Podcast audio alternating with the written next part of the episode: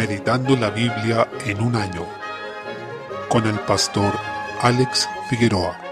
Día 25, mes 9. Isaías capítulo 45. Desde el versículo 11, el Señor nuevamente se presenta como el creador y salvador de su pueblo. Habla de sí mismo a través de diversos títulos que nos cuentan algo sobre sus atributos. Él se define en estos pasajes como Jehová, que es el título del Dios del pacto, quien ha hecho una alianza con su pueblo. Asimismo, se identifica como el Santo de Israel, un título que es recurrente en este profeta y específicamente en los pasajes aquí expuestos. Luego se nombra como el formador de su pueblo y constantemente está relacionando el hecho de que él hizo la tierra y creó todas las cosas con la creación del hombre y el propósito de hacerlo para su gloria. El texto también nos habla del Dios que se encubre, por lo que sigue siendo en gran parte desconocido o escondido, como decía Martín Lutero. Este nombre tiene que ver con todo lo que nosotros desconocemos acerca del Señor, pues solo tenemos noción de lo que Él ha dado a conocer. Sin embargo, estaremos toda la eternidad en ello, porque tal como decía Job, conocemos solo los bordes de sus caminos, en Job 26:14. Por tanto, debemos tener cuidado al creer que podemos observar a Dios como en un laboratorio. Al contrario, la disposición que debemos tener cuando leemos las Escrituras es que estamos ante un Dios inmenso que solo podemos conocer hasta donde Él se ha querido revelar. A pesar de esa inmensidad tan fuera de nuestro alcance, ha querido salvar a su pueblo. Notemos que no hizo la tierra en vano, es decir, no la creó para que estuviera deshabitada, según el versículo 18, lo que se relaciona con la promesa de salvación a los gentiles y la formación de un pueblo multitudinario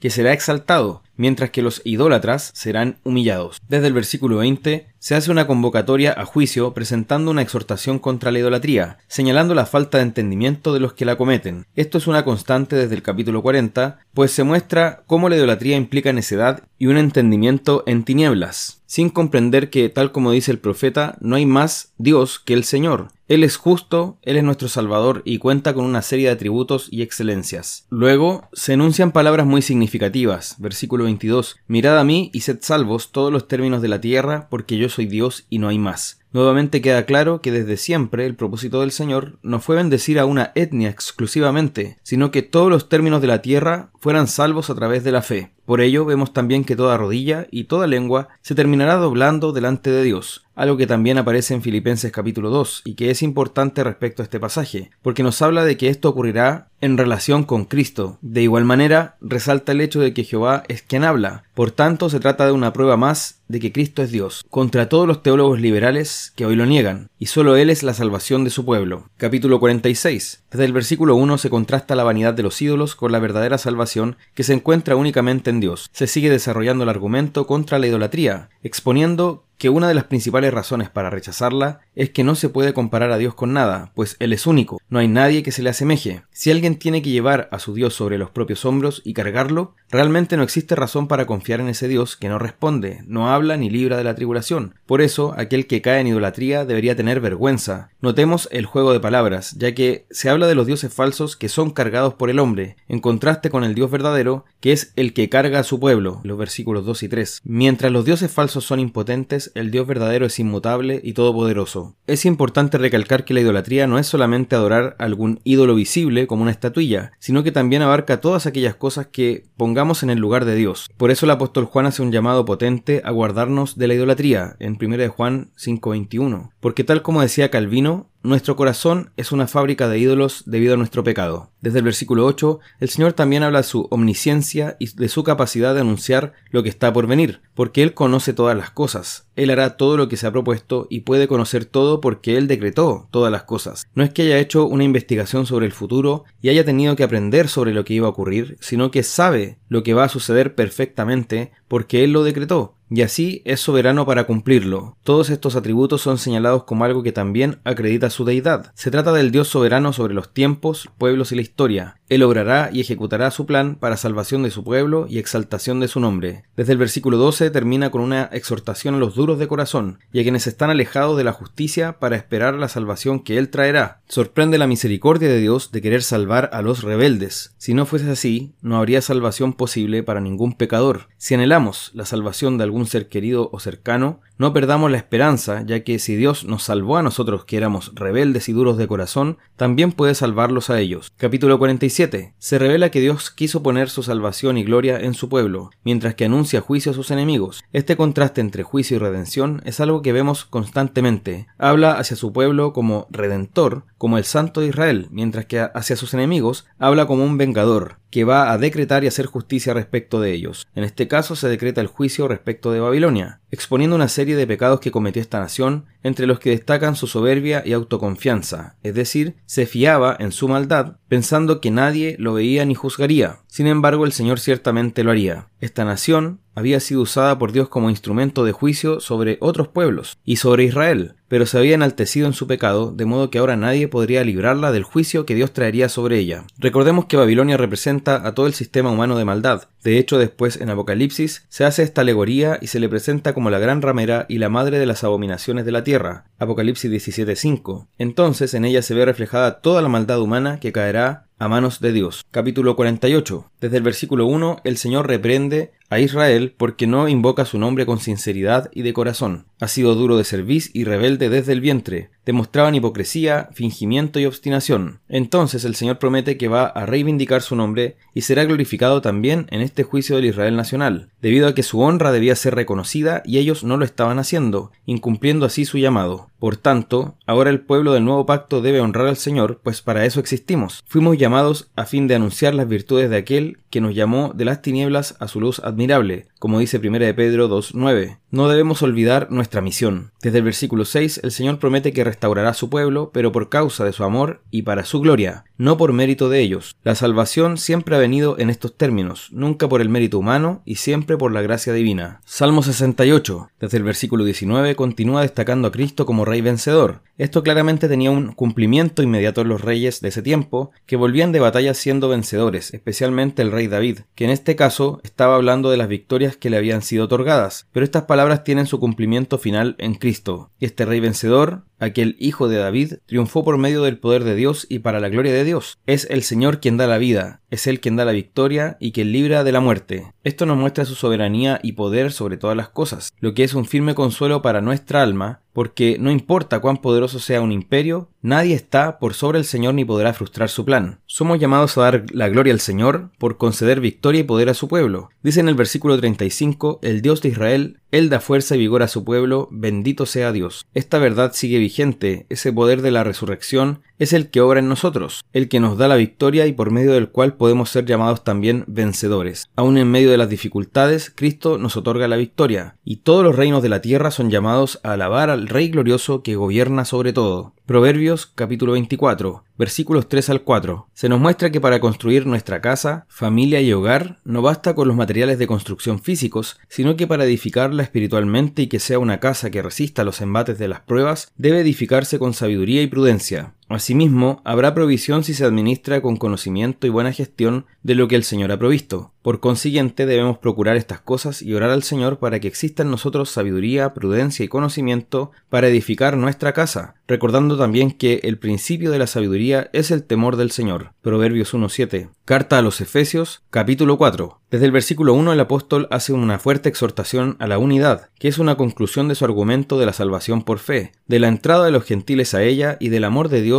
que nos ha salvado por gracia de acuerdo a su propósito eterno, es decir, de nuestra unión con Cristo. En consecuencia nos exhorta a que andemos como es digno del llamado que se nos ha hecho, siendo esa la exhortación clásica de las cartas apostólicas, pues nos explica primero quién es Dios, qué es lo que ha hecho por nosotros y luego nos llama a andar como es digno de esa salvación que hemos recibido. Notemos que no es el llamado a ganarse primero el favor de Dios con nuestras obras para así poder recibir todas las bendiciones y esa herencia, sino que dice por cuanto ya hemos recibido esa salvación, entonces andemos como es digno de ella. Nos exhorta entonces a la humildad, la mansedumbre y la paciencia, siendo todas estas virtudes que encontramos en Cristo. Asimismo nos llama a guardar la unidad del Espíritu en el vínculo de la paz. Al respecto destaca que la unidad la crea el Espíritu, pero nos hace responsables a nosotros de guardarla, estando solícitos, es decir, como traducen otras versiones, poniendo toda nuestra diligencia y esfuerzo en guardar esa unidad del Espíritu. Luego nos da una serie de elementos que definen nuestra unidad. Somos un cuerpo, hemos recibido un mismo espíritu, hemos sido llamados en una misma esperanza, tenemos un Señor, una fe, hemos sido bautizados en el mismo bautismo y tenemos un Dios y Padre de todos. Por tanto, la consecuencia de esto es que nosotros debemos estar unidos en Cristo, sabiendo que cada uno recibió gracia de parte del Señor, el mismo que vino a morar con nosotros y luego ascendió a los cielos para llenarlo todo. Desde el versículo 7, posteriormente nos habla del ministerio de la palabra como la forma concreta en que la unidad se va construyendo en la iglesia, como su fundamento principal. Por ello, el mismo que subió a lo alto llevando cautiva la cautividad, constituyó a unos apóstoles, a otros profetas, a otros evangelistas, a otros pastores y maestros. Versículo 11. Cabe señalar que todos estos llamados y dones tienen que ver con el ministerio y la predicación de la palabra. Algunos constituyen el fundamento de nuestra fe y otros apuntan a ese fundamento y lo exponen. La imagen aquí es de Cristo como rey conquistador, que en su victoria toma un gran botín y lo reparte según su voluntad. En este caso se refiere a lo que se conoce como dones hombre, es decir, varones que fueron llamados especialmente por Dios para la predicación y exhortación de su palabra a la iglesia, y que recibieron estos dones especiales de Dios, pero que a su vez ellos mismos son dones o regalos de Dios para su iglesia. Estos dones relacionados con la palabra fueron distribuidos por el Señor en hombres escogidos, con el objetivo de perfeccionar a los santos, es decir, para que estén listos y preparados con todo lo necesario para la obra del ministerio. Entonces, lo que debe potenciar el servicio de la Iglesia no son las estrategias humanas, ni los planes de entretenimiento, ni las influencias psicológicas para retener a la gente, sino que aquello que hace que los miembros de una iglesia ocupen su lugar en el servicio y estén listos para ello,